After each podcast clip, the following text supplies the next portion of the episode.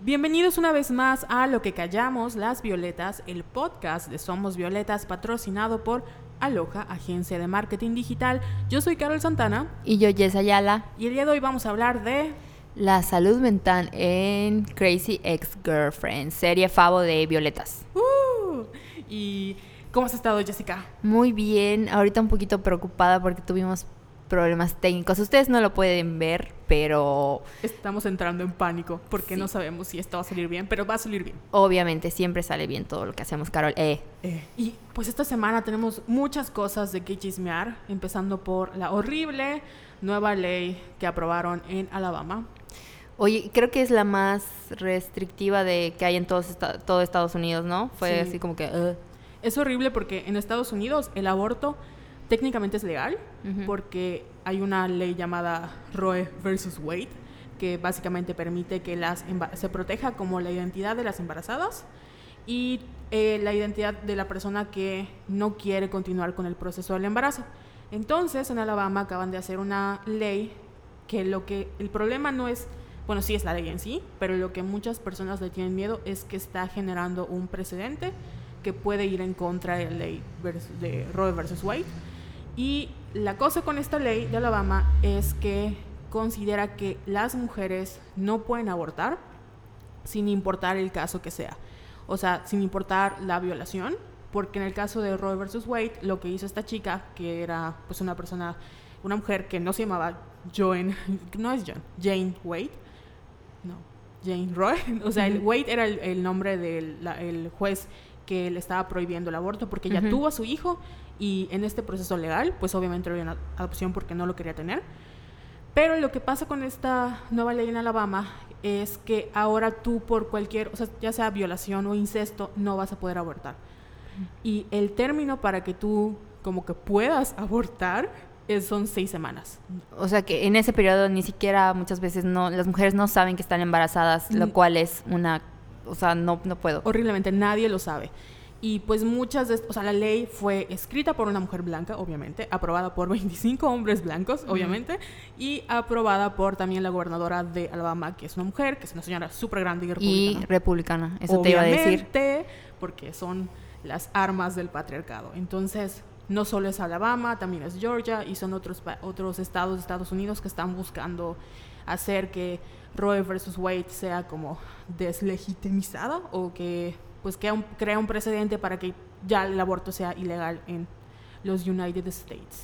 Qué fuerte. O Feo. sea, ¿cómo puede, seguimos con, con lo mismo de que cómo puede ser penado más una mujer que aborta que el mismo violador o un asesino? o- ¿Qué, qué está es. pasando con el mundo y qué, en qué piensan cuando hacen ese tipo de leyes y por qué? Y lo peor es que, escucha esto, el, o sea, el doctor que hace la- el aborto tiene Ujú. 99 años de cárcel. ¿Y un violador? No. Entonces, tú, doctor, tú como doctor puedes ir a la cárcel por querer ayudar a estas mujeres a interrumpir su embarazo y un violador va a estar libre. Ah, Así es. Bienvenidos a hashtag Mundo Real. hashtag mundo real de blancos. De blancos, gringos, republicanos. Sí.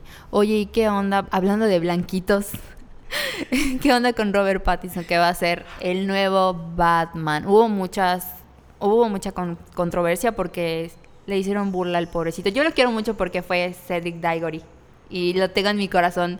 Después hizo, protagonizó Crepúsculo y a partir de ahí como que es oh, Robert Pattinson, el vampiro blanquito, ¿no?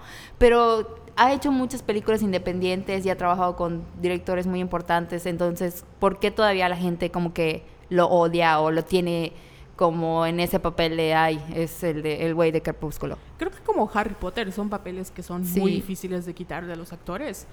El problema no es que haya hecho Crepúsculo o que, porque como tú dices, es sus últimos años de carrera se ha dedicado a hacer como películas indie. Y no sé si tú estabas en la como fiebre de Crepúsculo, pero él odiaba Crepúsculo. Sí. Al igual que, o sea, él odi- las entrevistas era como, "Mm, odio esta película, ya sabes. Y hubo un montón de cosas que algún día eventualmente hablaremos porque no sé si te acuerdas también del chisme de Kristen Stewart y que el problema con Sí. el director de Blancanieves y que engañó a Robert. Y pues obviamente ella era la, la puta y todo el mundo la crucificó y también se dedicó a hacer películas indies. Y el problema con que Robert sea el nuevo Batman no es como un problema de que sea el nuevo Batman, sino la manera en la que hablan de Crepúsculo. Y hace unos meses también hubo una controversia porque salió una de estas páginas de la peor serie, la, digo, la, perdón, la, la peor película del mundo es Crepúsculo. Cuando, ¿really? ¿Crepúsculo es la peor película del mundo? No, pero sí hay como esta controversia de siempre odiar los productos que son dirigidos y popularizados por adolescentes, en este caso Crepúsculo, que no lo vamos a defender porque es muy problemático, pero como que entra en esta línea de productos problemáticos que hoy vamos a hablar, porque nuestro tema es un poquito entre la salud mental y el amor romántico. El, el amor romántico que nos han planteado en series y las rom-coms que Carol es súper fan. y hoy vamos a hablar de Crazy Ex-Girlfriend, que es nuestro trauma. Carol me, me la recomendó desde hace años. Años. Y, y esto de... Pero llegó en el La empecé a ver en el momento correcto. Porque pues estoy yendo a terapia y siento que me ha ayudado mucho. Hice catar, catarsis gracias a Rebeca. Y está muy padre. ¿De qué va Crazy Ex-Girlfriend, La serie está... Bueno, Crazy Ex está centrada, como su nombre lo indica, en una mujer que está loca, ¿eh? pero mucha gente se aleja de ver esta serie porque la serie está centrada en Rebecca Punch, una súper exitosa abogada que vive en Nueva York y tiene como esta vida que todo el mundo quisiera tener en un súper departamento, en una súper agencia de despacho de abogados, pero es sumamente miserable. Entonces le acaban de ofrecer un, no es spoiler, le acaban de ofrecer un nuevo trabajo y ella está así como entre, oh no, ¿qué hago? Porque soy miserable. Y recuerda, porque se topa con uno de sus exnovios, llamado Josh Chan, que la única manera y época en la que fue feliz fue con Josh. Entonces como que tuvo una epifanía y decide que para alcanzar su felicidad debe perseguir a Josh Chan, porque está enamorada de él y porque es la respuesta a todos sus problemas. Sí, y es una comedia, es una comedia musical que está tan bien planteada, está muy bien construido los personajes y el de Rebeca, que es llega a incomodarte porque obviamente te identificas con muchas de sus actitudes y con muchas de, de, cómo ella se habla y de cómo se trata y duele. Y algo padre que hace es que deconstruye muy bien el amor romántico y las comedias románticas. Sí, porque la serie, o sea, Rebeca, bueno, Rebecca Bunch está, está interpretada por, por Rachel Bloom, es que tienen los nombres igualitos. Entonces, Rachel Bloom es una youtuber que se dedica a hacer parodias musicales. Si ustedes tienen, pueden buscar el de eh, Fuck Me Right Bradbury, pero ella tiene como este estilo de The Lonely Island, ¿no? De que hace como música burlándose de cosas y de la música en sí. Y es co-creada también por Alina Bruce Makina, que es la escritora detrás de El Diablo Vista a la Moda y 27 Bodas, que son comedias románticas así súper en su punto máximo de expresión. Y lo que hacen estas dos chicas es que se juntan y dicen, quiero hacer, bueno, Alina dice, quiero hacer una película que deconstruya una comedia romántica porque en todas las comedias románticas hay situaciones y hay personajes que en la vida real están locos, o sea, son cosas súper tóxicas, pero que hemos normalizado a tal grado de que pues lo vemos como luchar por este amor, ¿no? Y Rachel Boone dice, va, entonces crean como esta serie construida en cuatro temporadas desde el principio para deconstruir la comedia romántica. Y me encanta porque el, desde el principio el papel de, de Rebeca plantea como que dos cosas. La primera es el éxito no lo es todo. Rompe con ese ideal. ¿Por qué? Porque Rebeca, a pesar de que tiene una super carrera, tiene dinero, tiene un puestazo, no es feliz. Para nada. Y con la otra cosa que rompe es que el hecho de ser exitosa no es suficiente para una mujer. Así es. Ella al parecer lo tiene todo, ya alcanzó como que su máximo que puede alcanzar en una carrera o algo así, porque el spoiler es, bueno, no es spoiler, pero le, piden ser como que socia sí. de la firma de abogados en la que trabaja y es cuando como que se quiebra porque dice, ¿qué estoy haciendo? Porque lo que estoy haciendo no me está gustando, o sea, esta no es mi pasión. Y además tiene como que esa presión social de que, bueno, soy súper exitosa y tengo dinero y este puestazo, pero no tengo una pareja. Entonces es cuando empieza como que a colapsar y todo explota. Explota literalmente porque, o sea, desde que empieza la serie tú entiendes que ella tiene problemas porque está tomando medicina, o sea, tiene pastillas y tiene como ataques de ansiedad, o sea, le da como ataque de pánico en ese momento y es cuando se encuentra con Josh, ¿no? Entonces tú ya tienes una idea de que esta niña tiene muchos problemas y luego ves a Josh que literal te lo ponen como un halo y, oh, Y Rebeca decide, pues voy a buscar a Josh y me voy a West Covina, California. Y se muda y cambia todo, ¿no? Y lo padre de la serie es que, como tú decías, es una comedia musical. Hay mucha gente que le huye a los musicales, pero en este caso creo que la música es parte de la serie. Muy eh, importante de la serie. Porque es la manera en la que Rebeca entiende el mundo, ¿no? Entonces ella tiene como sus números musicales, son una manera, podríamos decir que hasta meta, de las cosas que a lo mejor nosotros como espectador vemos y los personajes al mismo tiempo no están viendo, ¿no? Porque Rebeca claramente dice, yo no estoy loca, o sea, me estoy mudando a Huescovina no por Josh Chan, o sea, casualmente él vive ahí, ¿no? Pero pues como él me dijo que Huescovina es un lugar súper feliz, pues a lo mejor si yo voy, podría ser feliz. Y este, ¿te acuerdas que buscamos la definición del amor romántico? Sí. Eh, pero ¿cómo, ¿cómo era? O sea, ella está como que muy casada con la idea del amor romántico, de que bueno, el amor es sacrificio, el amor es estar con tu pareja a pesar de... Entonces, eso es, como tú dices, es, lo que ella está buscando en Josh, cuando lo, cuando lo ve y se lo encuentra. Así es, como que nos, o sea, realmente no encontramos con una definición exacta de amor romántico, porque hay muchas, pero entendemos amor romántico como esta idea de la monogamia heterosexual, donde, como ves en las películas, ¿no?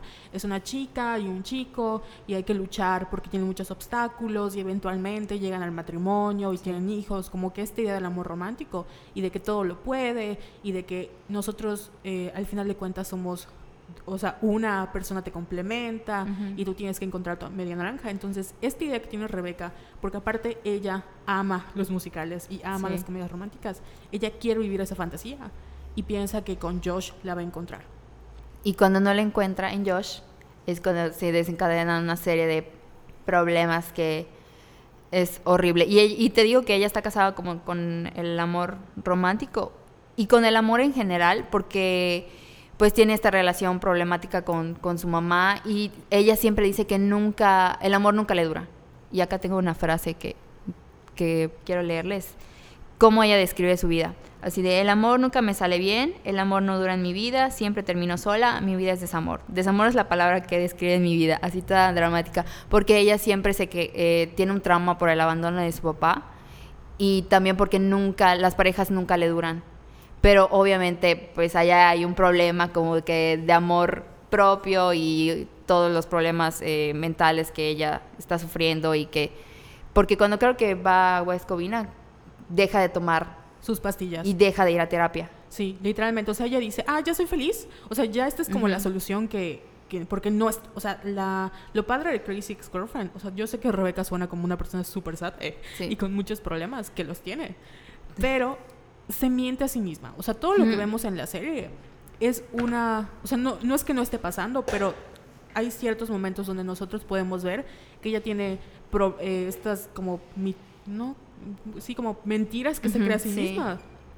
Que obviamente los demás personajes no ven. Por ejemplo, las canciones pueden servirnos para darnos puntos de vista que los demás no ven, ¿no? Y Rebeca en su cabeza, ella no está loca. O sea, ella está bien. Y lo que está haciendo, nada más lo está haciendo con el afán de encontrar la felicidad. Entonces, no está mal porque ella no está loca. Y como que esta idea de yo no estoy loca, o sea, el, ser una loca exnovia es un término sexista, entonces hay algo más complicado más allá de eso. Y creo que cuando escuchas este tipo de descripción de Rebeca piensas que hueva, ¿no? Yo no voy a ver una persona con muchos problemas. Lo que pasa es que todas en algún punto hemos sido Rebeca. Oye, y también creo que ella tiene como que un choque muy interesante porque ella es una mujer muy inteligente. Sí.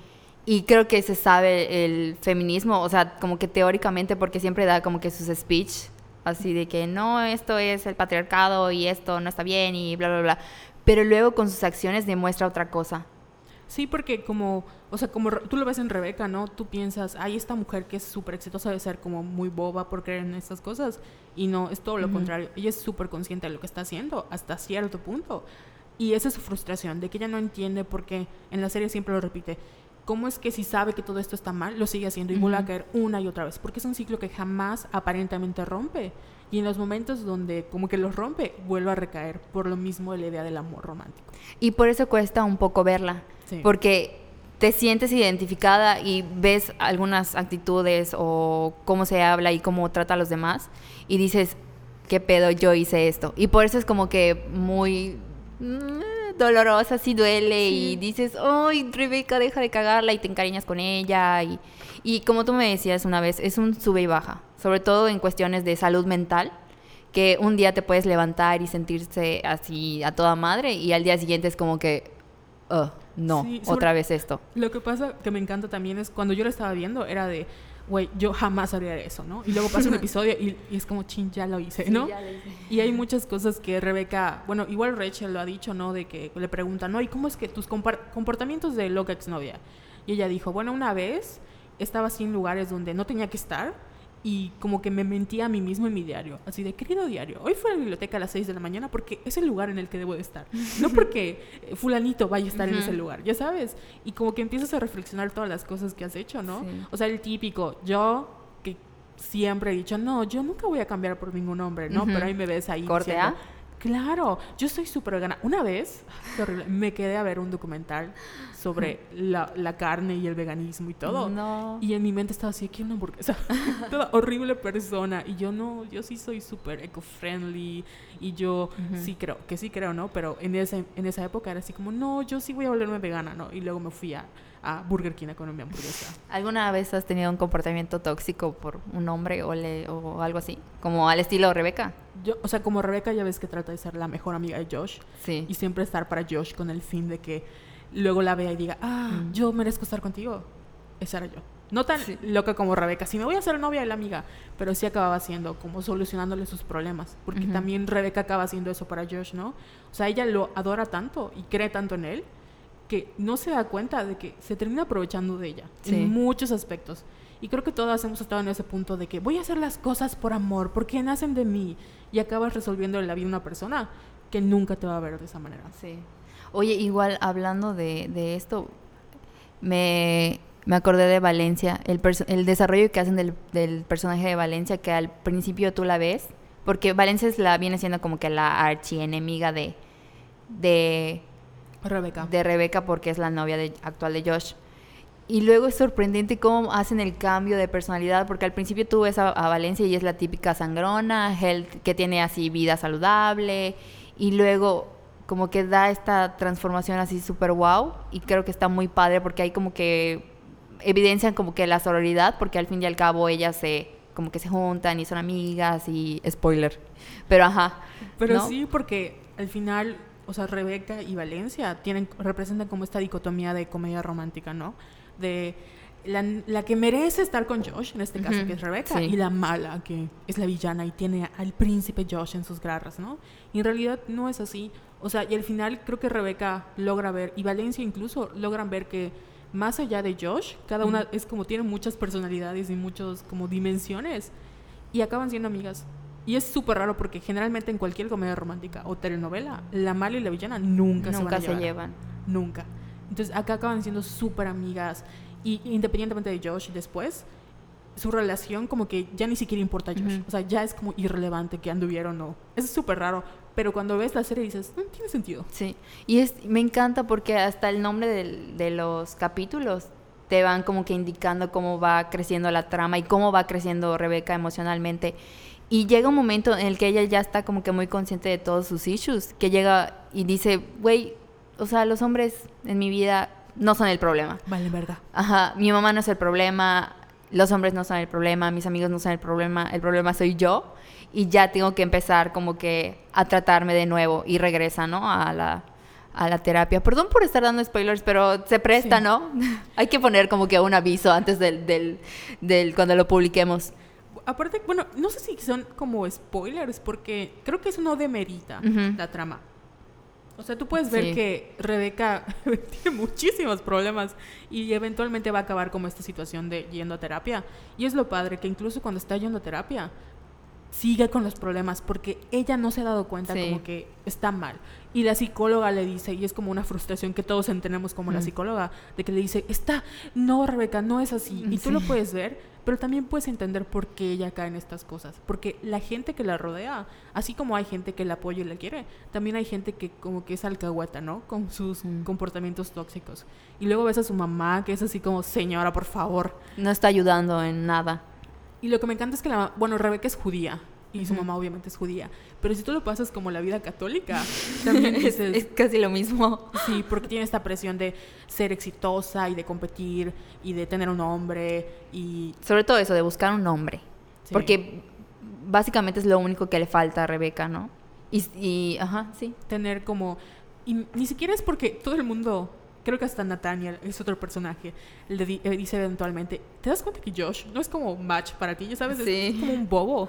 Y nada, Pollo bobo. Y nada más lo quieres, como para decir, ah, tengo a Josh. Tengo, tengo algo que presumir, tengo un hombre a quien presumir.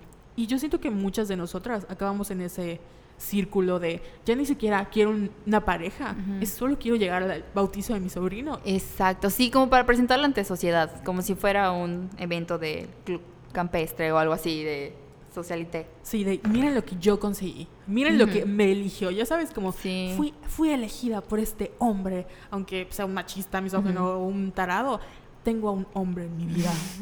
Y no manches, yo sí lloré porque como estoy en este proceso de ir a terapia y lo mencioné hace ratito, o sea, hay días que yo me levanto y sí, a huevo, me siento súper bien y luego pasa algo que no es como Mm, no sé, no que no sea importante, pero es algo muy X. Y como que siento que todo ya valió madres. O sea, como que todo el proceso emocional que yo ya hice es como ya valió porque exploto y me pongo a llorar y bla, bla, bla.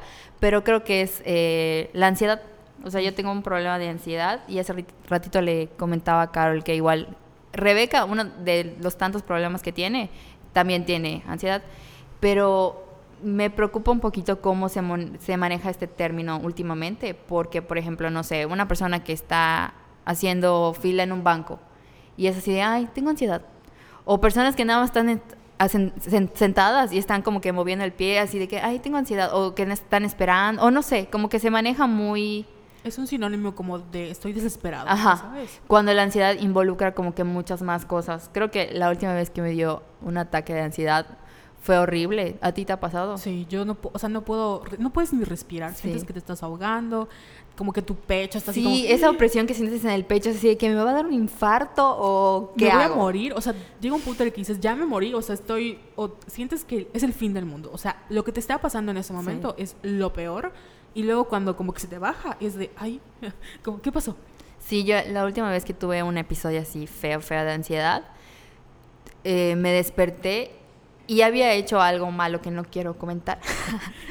o sea, pero sí tuve como que una actitud así muy tóxica y, lo, y porque estaba, no estaba en mis cinco sentidos, obviamente me desperté y fue así de, ups, la cagué así al estilo Rebeca.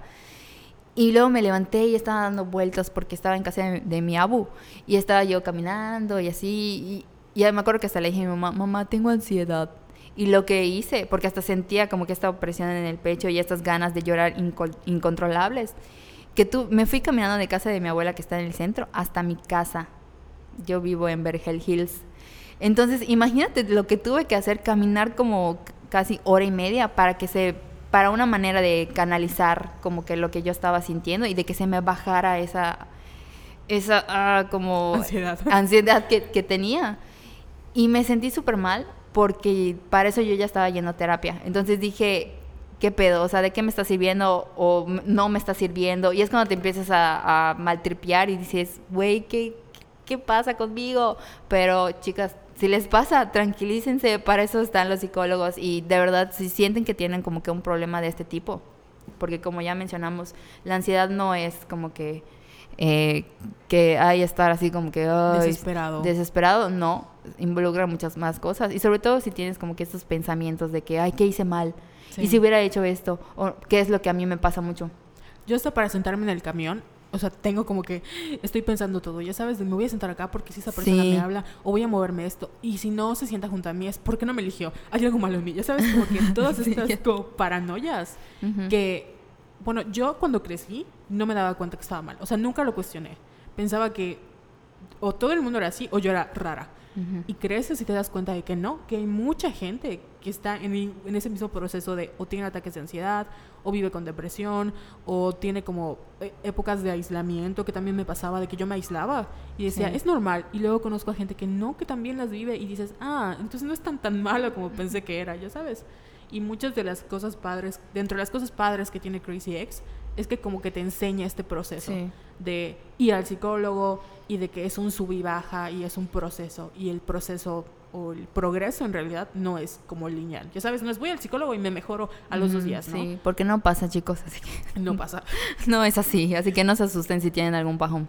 Así es, ¿qué es lo que pasa con Rebeca, no? Que te enseñan como, bueno, sí va al psicólogo, tiene días buenos, tiene días malos, incluso cuando está, ya tiene como un diagnóstico súper bien, porque esa es otra cosa súper importante, Sí. que Rebeca, apa- aunque aparentemente fue diagnosticada, en realidad estaba mal su diagnóstico. Sí. Y le empastillaron como mucho tiempo y Sí, o sea, queda, literalmente ella se sentía loca porque no entendía qué estaba pasando con ella. Y al mismo tiempo no se sentía loca porque sabía que era consciente de que no, o sea, su locura no era como la locura de estos que deben de estar en el manicomio, ¿no? Entonces como que la serie también trata como de descomprimir todas estas ideas nocivas que tenemos de la salud mental, de que no necesariamente tienes que estar, no sé, eh, todos los días llorando o tienes que no poder ser capaz de realizar actividades o ser como todos muchos que piensan que son tontos, no sé por qué. O sea, esta es una persona súper exitosa que es capaz de llegar hasta Harvard y a Yale, pero que no sabe controlar sus emociones porque no tiene las herramientas para hacerlo. Sí, y me gusta porque lo no lo normaliza, pero son temas que no son usuales que se hable. Entonces, creo que es mi primera serie, la primera serie que veo que habla sobre salud mental y por eso la recomendamos así ampliamente. Y me encanta porque destruye como que todo esta la idea del amor romántico y también eh, en la terapia le ayudan la terapeuta le ayuda mucho a Rebeca a encontrar como que otras formas de amor porque ella en que está casada con esta idea de- del amor romántico perdón por repetirlo pero es como que muy El tema Ah, central. sí. Entonces le dice, mira Rebeca, tú dices que nunca has tenido amor en tu vida, pero fíjate que cuando hacías, no sé, por ejemplo, teatro en la universidad, sentías pasión por eso y te gustaba y estabas a punto de cambiar como que tu carrera, o sea, del derecho a, a teatro, porque te encantaba. Esa es una forma de amor. Y tienes que abrirte como que a todas las posibilidades. Y es cuando ella dice, wow. Y ya como que deja de clavarse con esta idea de encontrar güey para sentirse mejor. Y está muy bonita. Porque aparte creo que Re- ni Rebeca quiere un hombre en su vida. O sea, no está ni segura de lo que quiere. Es nada más lo que piensa que le puede dar la felicidad. Porque según ella ya ha logrado todo. O sea, ya tiene como el trabajo o no tiene ningún problema. O sea, no tiene ni siquiera problemas supuestamente económicos. Y luego se da cuenta de que Sí, cierto. Porque supuestamente porque acabo haciendo un show, ¿no? Y luego es como, ah, sí, el amor, hombres, Josh. Y se da cuenta de que pone mucho tiempo de su energía como en estar con una persona que no quiere estar con ella. Sí, Y al final, cuando ya está con ella, ni siquiera es feliz. exacto. Creo que eso es, es lo más fuerte. Cuando como que ya alcanzas algo que te costó supuestamente mucho tener y luego ah, sigo sin ser feliz y es horrible porque me ha pasado. No sé si te ha pasado, Me Carmen. ha súper pasado. O sea, siempre que veía estas películas de, ay, cuando al final logran conseguir lo que quieren, y es Sí. como, pero ya no soy feliz. Y, y prefiero, no sé, me gané un millón de dólares, pero yo quiero otra cosa, quiero el amor de mi vida. Sí. Y yo mi mente, no, ¿cómo haces eso? Ujú. Pero luego lo paso a vida real y sí me ha pasado de que logro algo que quería tanto, tanto, tanto.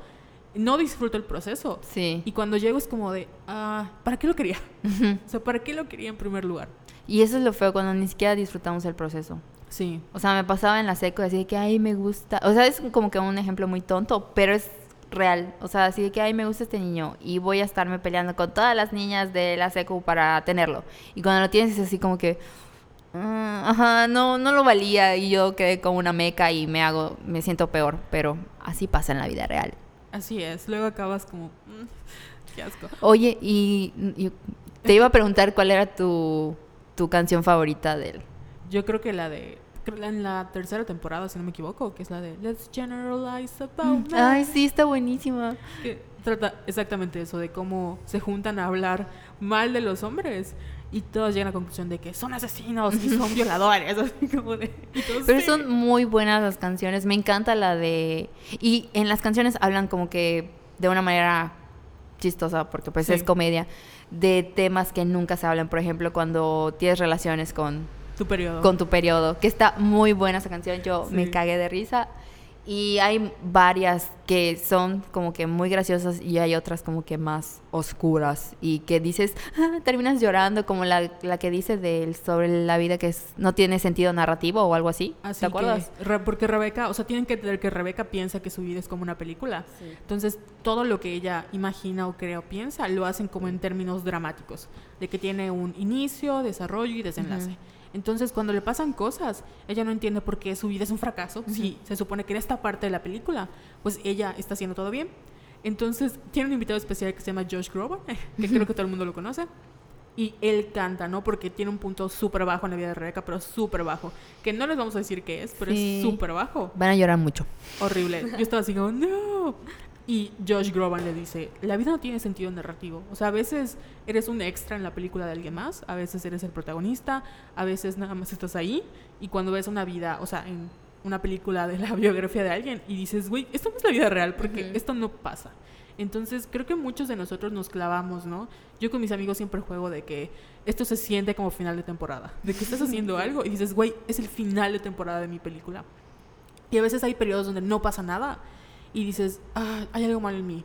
Y en realidad no es que haya algo malo, sino es que la vida no funciona Sí. así.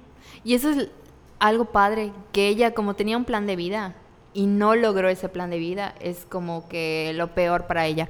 Y es, es padre que, que alguien te diga que está bien no tener como que un plan o que la vida no tiene como que, como nos enseñaron nuestros papás o como nos culturalmente crecimos de que hay, creces, tienes tu carrera, te casas, tienes hijos y ya lo lograste todo en la vida. Y no es así, muchas veces no es así. Ejemplo, Jess tiene 28 años y no, no tiene nada así, ¿no? Me pongo a llorar. Llorando. Sí. No, tengo 20... Tienes 27, ¿no? Sí, tengo 20 ya me sumé un año, así hubiera dicho que tengo 25. Así- yo tengo en mi cabeza 22. eh, 20. Forever 22. Pero sí, sí pasa, ¿no? Que a veces, y en general creo que nosotros hay como una presión social para todos los millennials, como de, tienes que tener un trabajo, una casa, y cuando mi papá tenía, bueno, mi mamá siempre me dice, cuando tenía tu edad ya vivía sola. Yo sí, mamá, pero tú trabajas en un banco y tenías muchísimo dinero, no había una deuda, no había una devaluación, no había, o sea, podías, el dólar costaba cuánto. Tenía prestaciones. Así es. Entonces, es muy difícil. O sea, mis amigos que estudian medicina, que estudiaron derecho, que están ganando cuatro mil pesos No mames. mensuales sin prestaciones, que es como la realidad de México. O sea, aunque tú te quieras ir de casa de tus papás, ¿con qué? No, no hay. Y es en esa época que costaban. ¿Te acuerdas cuando costaban los chetos dos pesitos? Dos, o lo mucho eran 2.50. O sea, cinco pesos era tus chetos, tu bol y te Sí. acaba, Sí, te sí, quedaba dinero para que fueras a, a comprar en- afuera, ya sabes. Sí, yo me acuerdo que de verdad en la primaria me daban, ya no salimos del tema, pero me acordé de esto que me daban 2.50 y me daba para mis papatinas Papatinas. y para mi juguito friolín de piña. No. Era así como que mi, mi lunch y no mames, qué horrible. Y qué feo que tus amigos ganen 4 mil pesos al mes, no, no mames. Sí. O sea, qué feo que ellos. No, pero sí, sí está feo porque es una realidad del país y lo peor Sí. es que todos son licenciados. O sea, yo todavía no tengo título, pero hashtag Wadi, dale su título a Carol. Pronto eventualmente lo tengo y sí digo, güey, no manches. O sea, no puedo creer que abogados y gente que tienen, Sí. o que tú piensas, ¿no? Debería ganar súper bien, no lo hace. Oye, y ahorita sabes que me hice que pensar porque, por ejemplo, ahorita que yo estoy yendo a terapia, trato de ir una vez a la semana o dos veces o cada 15 días.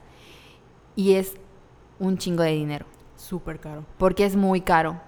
Muchísimo. Pero, y con el sueldo, es que como que... no alcanza. Entonces, imagínate las personas que ganan 4 mil pesos o 5 mil pesos al mes y quieren ir al psicólogo o al psiquiatra, que el psiquiatra creo que es mucho más caro porque incluye medicinas, o sea, tienes que, que medicarte. no se puede. Es- No pueden, o sea, entonces la salud mental en México es como que pasa de- desapercibida, un- perdón. No, es un tabú también, ¿no? Sí. Nosotros como mexicanos, o sea, yo me acuerdo que de niña, si tenía algún problema, que debían haber ido al, psico- al psicólogo, era como, no, porque eso es para gente loca. Sí. Y yo no estoy loca. Y mi hija no está loca. ¿Ya sabes? Y no nos damos cuenta de las cosas que... Hace poquito estaba hablando con un amigo así de, ay, a los niños hay que darles un manotazo en buen momento. Porque yo crecí con manotazos y no me pasó nada. Nada, yo, no, nada. O sea, nada te pasó. Pero sí, como muchas de nuestras en nuestra educación incluye muchas cosas violentas que no nos damos cuenta, ¿no? Sí. Y que normalizamos a tal grado de que ahora que decimos, güey, ese me dejó un trauma la relación con mi mamá o con mi papá y necesito ir al psicólogo, no puedo acceder a él porque, uno, no tengo prestaciones y el servicio no lo cubre, o sea, el servicio social, y dos, eh, mi trabajo es súper estresante, que por- también es un problema. Sí. Mi trabajo es súper estresante, no me permite acceder a un servicio privado y estoy quedando más loca, no todos los días. Y por eso tenemos, bueno, en Yucatán es uno de los, eh, bueno, creo que es el primer estado Sí. en suicidios a nivel nacional. No manches, y ya me dio de qué pensar esto. Sí, así te quedas como, "What?". Güey, qué pedo. Porque O sea, afortunadamente yo eh, tengo la posibilidad ahorita porque obviamente no tengo que pagar renta, ni agua, ni nada chingados, porque básicamente me mantienen mis papás. Entonces tengo como que ese dinero libre para inver- invertirlo en mí y en mi salud mental, que yo jamás me imaginé ir a terapia. Pero llegó un punto en el que dije, güey, ya no me soporto por el mismo hecho de la ansiedad. Me acuerdo que el día que, ¿te acuerdas que el día que te dije, Carol, te mandé nada más como que la captura de que ya había hecho cita con la psicóloga y, le dije a Carol, Carol, hoy empiezo a ir a terapia porque ya no me soporto. Y me di cuenta que no tenía que ver ni mi familia, ni mi pareja, ni mis amigos, era yo. O sea, yo que me levantaba y decía, ay, puta madre, tengo que trabajar. Pero no, el problema no era el trabajo en sí, sino mis pensamientos y cómo yo me sentía y la ansiedad y es horrible, pero ya estoy mejor. Sí, Hashtag, Hashtag. bravo. Hashtag empoderada. Bravo. Sí, como- sí pasa. Porque como dices tú, ¿no? A veces tenemos como esta idea de que, ay, me siento mal, voy al doctor. Pero no tenemos esto, me siento mal, voy al psicólogo. Porque, como tú dices, no, en el caso de Rebeca, pues obviamente tenía muchos problemas anteriormente a Josh y a su mamá y a su trabajo. Y como que nunca los trató. Creo que a veces no necesitamos una razón como Sí. uno, como para ir al psicólogo. O sea, es- a veces nada más te sientes mal, a veces pasa, es un desequilibrio hormonal o hay situaciones que no te das cuenta, que suceden y llegas en este punto súper oscuro que necesitas atención. Y si eres capaz de reconocerlo, de verdad ve al psicólogo. Sí, es lo mejor que es muy importante cuando lo reconoces. Sí. Eso es como que el primer paso, decir, yo no me siento bien y necesito ir. Y no te sientas mal por necesitar ir al Exacto. psicólogo, porque si a, todos creo que nos ha pasado que nos damos cuenta de que, güey, como dices tú, ya no me soporto, pero es un, me doy cuenta que no soy, no son mis, como, relación que hay afuera, no son la gente de afuera, no es mi trabajo, no es mi familia, soy yo. Y yo sé que hay algo, más que malo, hay algo que me está molestando, pero no puedo reconocerlo porque Sí. obviamente no tenemos las herramientas. O sea, a una amiga le decía, porque ella siempre se cuestiona, ¿no? Que tuvo una relación súper tóxica y que ella siempre ve hacia atrás y dice, es que yo no me di cuenta de que esta persona era un ser humano horrible. Y todo el mundo me lo decía. Y yo, pues sí, porque no te das cuenta porque no puedes ver. Ya sabes, si tienes las manos atadas y tienes los ojos atados, obviamente nunca te vas a dar cuenta. Y lo mismo pasa con nosotros. Si no tienes, si no sabes cómo reconocer algo que está mal y vives en una cultura donde te han dicho que lo que está mal está bien, obviamente jamás lo vas a hacer. Entonces necesitas la atención de una persona que desde afuera te diga, oye, tal vez tú no te das cuenta de estas cosas, pero yo como profesional me doy cuenta. Y esta es tu tarea, ¿no? Y que tú me decías que los psicólogos te dan tareitas. Sí, dan tareitas que dices que al parecer son como que actitudes que tú debes de estar como que más consciente o que son como que muy obvias, pero obviamente no te das cuenta y, te ponen como que estas ta- tareitas. Yo voy a algo que se llama terapia, creo que es cognitivo-conductual, que es sobre los pensamientos, que es parte de la ansiedad. La ansiedad es cuando tienes como que tu cabeza está al mil por hora y no puedes parar y tienes como que miedo o preocupación excesiva cor- por cosas muy banales, ¿no? Y eso te ayuda como que a detectar todos tus pensamientos negativos y a transformarlos. No en positivos, pero como que a- aprendes a manejar mejor las, las situaciones. Y ahorita que comentaba sobre en qué momento debemos de ir al psicólogo, yo creo que debe ser como que un chequeo médico. Sí. O sea, debería de ser normal que todos vayamos al psicólogo, en la medida de lo posible, obviamente. Y hace poquito entrevistamos a una psicóloga clínica en Somos Violetas, pueden checar la entrevista en... www.somosvioletas.com Y eso fue la primera pregunta que le hicimos, ¿en qué momento debemos de Ir ir, al psicólogo? Y ella nos contestó, debe de ser como un chequeo médico. O sea, no importa que estés súper feliz o, o súper triste, o sea, debería de ser algo normal de que todos vayamos al psicólogo. Sí, porque como, bueno, hemos visto muchos casos de personas que se suicidan y todo el mundo dice, pero ¿por qué si no estaba triste? Y es que no es que no esté triste, es que a lo mejor tú no sabes qué le estaba pasando, o ni siquiera esa misma persona no sabía qué le estaba pasando. Y encontró como, en ese momento pensó, porque pasan mucho, ¿no? En los casos de suicidio, que he leído muchas entrevistas con personas que tienen como estos intentos de suicidio, que dicen, yo no lo estaba pensando en ese momento, o sea, solo pasó, ¿no? O en ese momento pensé que nada tenía salida y lo hice. Y por eso es muy importante que tengamos también redes de apoyo, porque una de las cosas que estaba leyendo es que en los casos de intento de suicidio, muchas personas coincidían de que cuando le estaban realizando se dieron cuenta de que, güey, no, que también le pasó, bueno, ahí sí es un no sé si podemos dar ese Dilo, dilo, ya. Pero sí, Rebeca, así como, Rebeca tuvo un intento de suicidio, ¿no? Entonces, que es uno de los episodios súper más fuertes cuando sucede, porque dices, güey, no mames. Y lo peor es que creo que todos llegamos a reconocernos en algún momento con Rebeca, porque o como en Grey's Anatomy, que creo que ya pasaron como 10 años, cuando Grey se cae al agua y está como nadando y dice, dejé de nadar, porque no le, en ese momento no tenía sentido. Pero ya luego que no se pasa el tiempo, va al psicólogo o ve a sus amigos, se da cuenta de que, güey, creo que exageré, ¿no? Como dices, como, ay, me pasé. Oye, y yo siento que Crazy X, si, no sé, por ejemplo, no pueden tener como que la posibilidad ahorita de ir al psicólogo, creo que Crazy nos puede ayudar como que a... A reconocernos. Exacto. No, no encontraba la palabra, pero creo que reconocer es muy es muy importante. O sea, sí, sí puede pasar con la serie de que... Al, porque al principio yo estaba como que muy molesta con, con Rebeca, no sé si te pasó, de que, ay, esta niña que está haciendo esta serie de cosas y te enojas porque dices, o sea, como que ya para, ¿por qué no, por qué no te detienes como que a pensar tantito porque es muy impulsiva? Sí. y, y, sí, yo sí me enojaba con ella, no sé si te pasó. Ay, me súper enojaba. Y una amiga también me dijo, no, porque a todo el mundo lo recomiendo. Así, vean Crazy Ex-Girlfriend y nadie la ve. Jessica tardó años en verla. Y por ejemplo, Valeria decía que, un saludo a Valeria, ella decía que es que me da miedo que me, den, que me cause ansiedad y sí, igual a mí me daba miedo verla y reconocerme en alguno de los personajes y sí pasó, pero definitivamente valió la pena. Sí, porque aparte no es como una, o sea, es una serie de comedia. Escuchan todo esto y piensan que es como el drama y no, es una serie que te mata de risa. Sí. Pero que es tan real que dices, güey, acabas llorando en algún episodio. Y en todos los episodios. Con las canciones. Hay una que se llama Lo arruinas todo, estúpida perra. Que está buenísima. Está buenísima, pero sí dices, ay, soy yo. Entonces a veces hay momentos en el día donde me canto, You ruin everything. Stupid bitch. Pero está, está buenísimo. Igual eh, los videos musicales, porque sus canciones son videos musicales. Porque Rachel Bloom tiene esta escuela de YouTube y etcétera. Pero sí, o sea, no le tengan miedo a verla, porque es muy divertida pero sí tengan en cuenta de que Rebeca está muy enferma y eventualmente va a salir con alguna cosa que digan, güey. Pero me ha pasado. O sea, me he visto a mí, he visto a mis amigas, he visto a muchas personas. Y creo que lo que te enseña la serie es a tener paciencia. No solo contigo, sino con tus amigas. Porque obviamente creo que todas tenemos esa amiga que acaba con comportamientos o en relaciones tóxicas. Y llega un punto en el que dices, ¿sabes qué? Ya, me tienes harta. Se te quieren... Bueno, me ha pasado que escucho comentarios, no porque yo los diga pero dicen, bueno, si le quieren pegar, pues que le peguen, ¿no? Porque ella no sabe de esa relación. Y no es así. No, es que te da risa porque dices, güey, sí, a todo el mundo llegamos a ese punto. Pero creo que eso es lo padre de Crazy, ¿no? Que llega un momento en el que entiendes, ah, ya sé por qué lo haces. Sí. Y ya la puedes ver con cariño y con amor. Sí.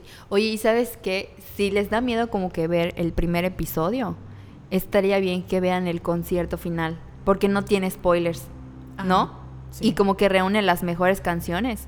De hecho, lo vi esta semana porque esta semana la terminé y lloré así, necesité como unas tres días para recuperarme. Y el concierto resume como que muy bien todo y están las mejores canciones y está muy divertido. Entonces, eso creo que es una buena recomendación. Si tienen miedo de, si son Valeria eh, o Jess Ayala en su momento, pueden empezar viendo, creo, el concierto o buscar las, las canciones en YouTube para que se den como que una probadita de lo que es la serie. Y estamos seguras que se van a cagar de risa y les va a gustar mucho. Y aparte tiene como, bueno, lo que hace Rebeca, bueno, Rachel, porque es la creadora, no solo se burlan de las, o sea, de lo que pasa en la serie, sino también del género musical. Porque tú ves parodias de 50, Har- 50, The Fifth Harmony o de Beyoncé. Hay uno que me encanta, de Love Kernels. Sí. Sí, Ahí de Selena Gómez. O sea, como que agarran canciones súper conocidas y géneros y las transforman en esos momentos, ¿no? Y está súper padre porque no solo te estás riendo de la situación que está pasando en la serie, sino también de la manera en la que la música ha creado estas narrativas Ujú. súper románticas y tóxicas del amor. Que nos han hecho un poco de daño. Gracias, Disney. Eh. Gracias, patriarcado. Oye, quería leer, estaba buscando la entrevista de Karina para ver qué nos había dicho eh, exactamente. Ella es psicóloga clínica y le preguntamos, es importante ir a terapia porque empodera a las personas y ayuda a mejorar la calidad de vida, pero queremos saber cuándo debemos acudir al psicólogo. Y ella nos contestó, yo creo que debemos tener la cultura de ir al psicólogo como cuando acudimos a un chequeo médico. No debemos, no debemos esperar a que las cuestiones externas o internas nos impidan estar bien. Eso creo que es súper importante porque tenemos como que esto de que ay, estoy súper triste o súper bajoneada y tengo ansiedad y bueno, ya voy a empezar a ir. Y continúa diciendo, ir al psicólogo no es solo tratar historias tristes, patologías o conflictos, también se hablan historias de éxito y sirve para maximizar maximizar habilidades, descubrir motivaciones, entre otras cuestiones positivas. Me gustó mucho lo cómo lo planteó, porque es así de que, como te digo, no, pues vas al psicólogo cuando estás triste o vas al psiquiatra cuando tienes depresión y pues no, no es así, o sea, siempre hay que Hacerte un chequeo, ¿no? Para ver cómo estás. Porque pues a veces ni siquiera... es a Me pasa con mi... Le decía a mi mamá, a veces necesitas hablar con alguien, no tienes con quién Sí. hablar, nada más para echar chisme con alguien que no te va a juzgar. O sea, de verdad no te va a juzgar, no te va a decir nada. Entonces es igual rico decirle, güey, me voy a quejar de todos. Entonces llegas así como, tengo el té, Sí. ¿no? Y les cuentas que a veces no todos tenemos como esta red de apoyo que nos puede ayudar. A mí me da risa cuando estoy en terapia y la psico- le estoy contando, ¿no? Así como que mis pedos y así. Y te empieza a hacer preguntas, pero obviamente esas preguntas tienen como que un objetivo. Y de verdad así digo, como que porque obviamente te hace reflexionar para que te des cuenta, amiga, date cuenta. Y me quedo callada así de, "Eh, no sé, porque llega un momento en el que no sabes cuál es la respuesta como correcta o si lo que estás haciendo está bien o no. Y es un desmadre, pero está bien, está padre. Porque una de las cosas que me provocaba la ansiedad era que yo no podía dormir. Ah, me daba un insomnio así de que me dormía a las 12 de la noche y me despertaba a las 3 de la mañana y hace cuenta nada más me levantaba a hacer pipí, pero luego me volvía a acostar y empezaba a pensar en un chingo de pendejadas que luego no, me daban las 7 de la mañana, que es la hora que me levanto para ir a, a- a trabajar, y ya no dormí. Y también tenía como que muchos, creo que se llaman horrores o terrores nocturnos, cuando se te sube el muerto. Guay, no sabía que se llamaba. Sí, y es horrible porque tienes como pesadillas y bueno, nuestra mente puede ser muchas veces nuestra amiga y muchas veces nuestro peor enemigo y de verdad si tienen la oportunidad de ir al psicólogo o de eh, hacer como catarsis a través de, creo que a mí me encanta ver series. Yo Sí. sí veo un chingo de series y Crazy Ex me ayudó muchísimo, entonces nuevamente se las recomendamos. Así es. Y como dices tú, bueno, a mí me pasaba que yo a veces no puedo dormir y ya ves, me compré mis mil, ocho mil tés eh, para Sí. tratar de relajarme. Pero llegó un punto en mi vida en el que dije, ya entiendo por qué la gente ve series de terror o películas de terror, porque necesitan como esa emoción, Sí. ya sabes, de no, no siento nada, era yo toda la depresión, ¿no? Entonces sí, como que ir a terapia te ayuda a reconocer como esas cosas que tal vez no te das cuenta que están tan mal, eh, pero sí es un chequeo, que todos tenemos que ir, así como vamos al doctor, porque, no sé, ya ves que está de moda lo de cáncer, de Google Cáncer, de todo. Cáncer de pendejo. Así es. Yo tengo, según este, por ver mucho orgullo y prejuicio, tengo cáncer de solterona. cáncer de solterona. Entonces, lo mismo pasa, ¿no? Con, o sea, no puedes googlear. eh, me siento mal. Ajá. o sea, tengo. O me odian mis amigos, ¿no? Veo al diablo en mis sueños. ¿Qué ¿no? significa que sueñe que veo un niño en mi cuarto, ¿no? O el fetito, güey, el fetito ingeniero nos persigue. Sí, pero lo bueno es que hoy no se apareció. Hoy no, Hoy no, no, no, no nos asustó. Pero es porque no lo, abor- lo abortaron esta vez. no es cierto. Oye, pero eh, mi punto era de lo del insomnio, es que cuando empecé a ir a terapia ya empecé como que a cuidarme eh, en cuanto a salud mental, ya estoy empezando a dormir bien.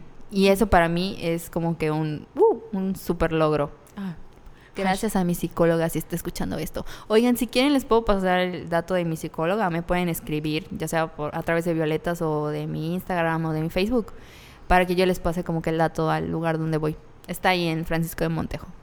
Así en Mérida, Yucatán.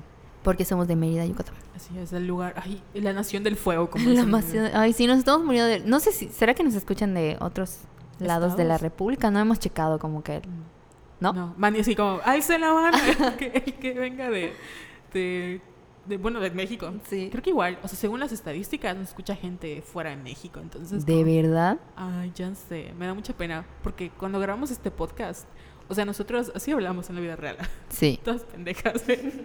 pero cuando la gente nos dice, güey, escucha tu podcast, es como, no, ¿por qué? Cáncer de mecas. Cáncer de feminazis, pero sí. Oye, ¿cómo que qué les recomiendas a los muchachos? Bueno, ya recomendamos eh, Crazy Ex. Otra serie parecida. Ajá. O no sé. Hay una que me gusta mucho, que está un poco más tóxica. Porque esa sí es. Está más divertida, pero sí es como relación tóxica al máximo. Porque es una anticomedia romántica. Ujú. Pero al final acaba siendo como una comedia romántica que se llama You're the Worst o Tú eres el peor. Que igual es uno de los mejores retratos de la depresión. Y tiene un monólogo, uno de los personajes, porque se supone que son dos. Es una pareja y esa es heterosexual y muy guapa. Que se conocen en las peores circunstancias y los dos son horribles personas. Horribles. Todos en la serie son horribles personas. Y acaban en una relación que dices, esto no va a durar.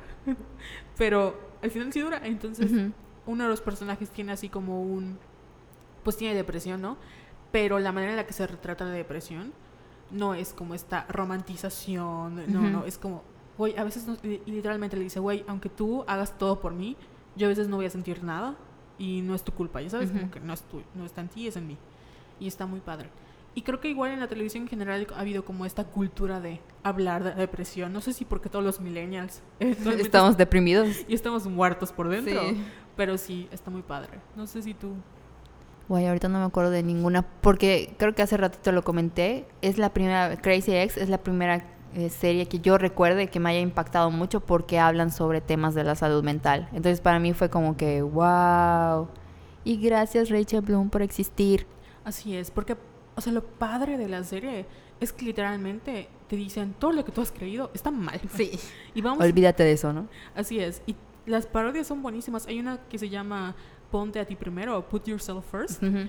que es como esta parodia de los makeovers, ¿no? Y las chicas le dicen, es que hay que maquillarte para qué, porque el maquillaje te va a ayudar a como ser tu Ujú. primera persona en tu vida, ¿no? Y así vas a conseguir que Josh te haga caso. Y ella así de, bueno, pero si me maquillo para que él me haga caso, no me estoy poniendo en número dos, ¿no? Y ella es como, no, no lo pienses, hazlo, ya sabes. Y es como igual la crítica de estas ideas de cómo el amor romántico nos hace pensar en orden de empoderarnos, al final acaba siendo así como lo peor. Sí. Oye, ¿sabes qué me gusta mucho también de Crazy Ex? Que es una prueba de que las mujeres saben hacer comedia. Así es. Y sabes qué, me acabo de acordar, creo que sí te dije esta semana que vi Tuca and Bertie, Ah, que es de los creadores de Bojack Horseman, que está muy buena. Ahí sí no quiero decir nada porque hay como que un caso como que muy particular que la tienen que ver, que se va desarrollando durante toda la, la serie. Creo que son 8 o 10 capítulos de 23 minutos cada una. Y la animación está Padrísimo. que te cagas. Yo lo empecé a ver ayer, Está muy buena. Porque yo sí le hago caso a Jessica. Gracias. Sí, no te esperas cuatro años como yo, ¿no? Sí, pero está, está muy buena, ¿no? Y como dices tú, creo que igual Tina Fey y Amy Poehler han luchado Sí. mucho contra esto de que las mujeres no pueden hacer comedia.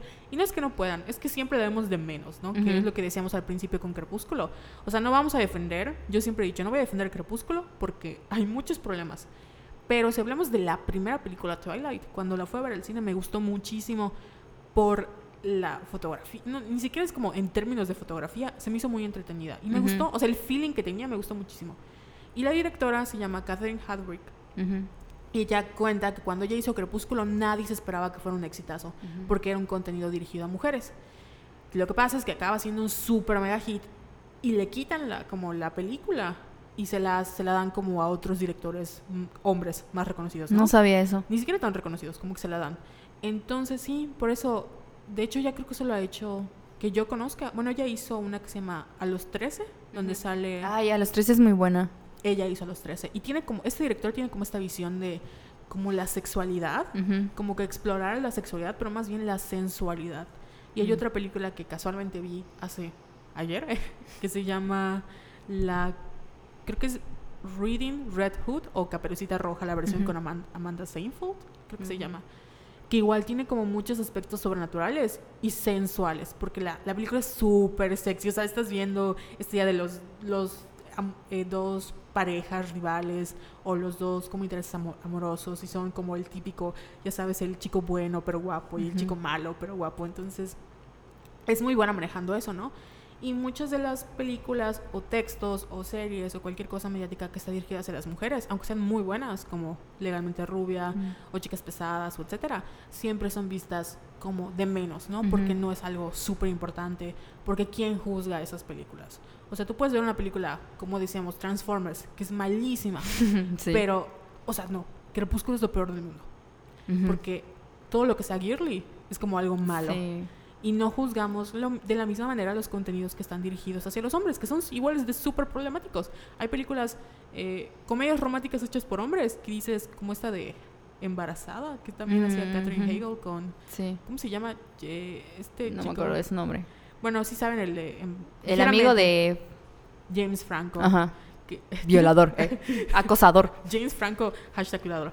Este, ay, tiene, bueno, el vato de los memes es Ujú. muy famoso. No es Jonah Hill, es el otro. Sí, no me Seth acuerdo. Rogen, Ese perdóname Seth Rogen, porque me cae, eh, no me cae tan mal. Pero esta ligeramente embarazada, que es súper problemática. Y a Catherine Hegel, que ustedes la recordarán también como reina de las comedias románticas y salió en Grey's Anatomy.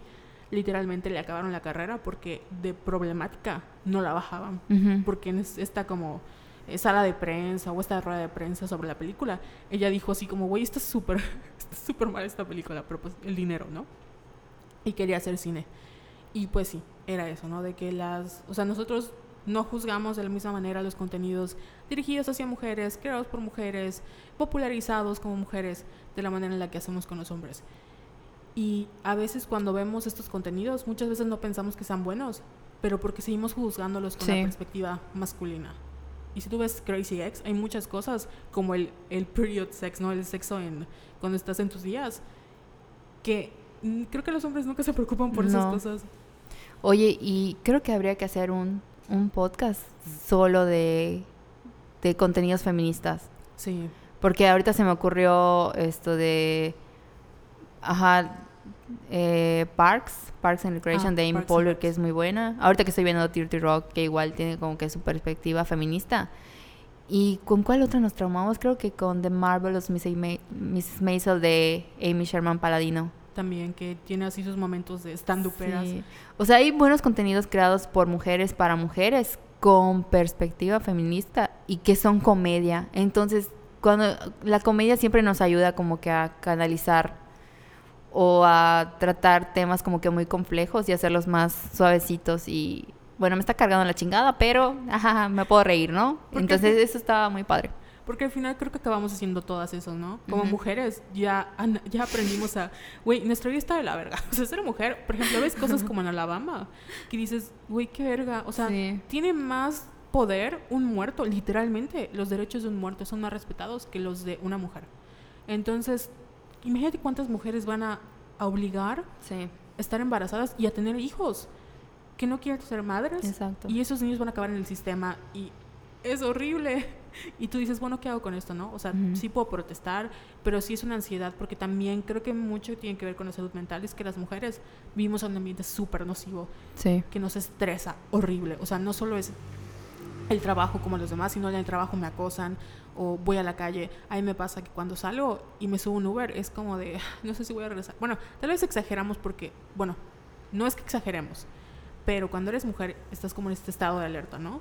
Y tal vez tú piensas, bueno, Mérida, Yucatán, que es un lugar súper seguro, pero desde que te subes al coche ya vas con la mentalidad de que cualquier comentario me va a hacer, o no me voy a poner esta ropa, o sea, ese tipo de Sí. cosas que obviamente los hombres no se preocupan porque no les pasan.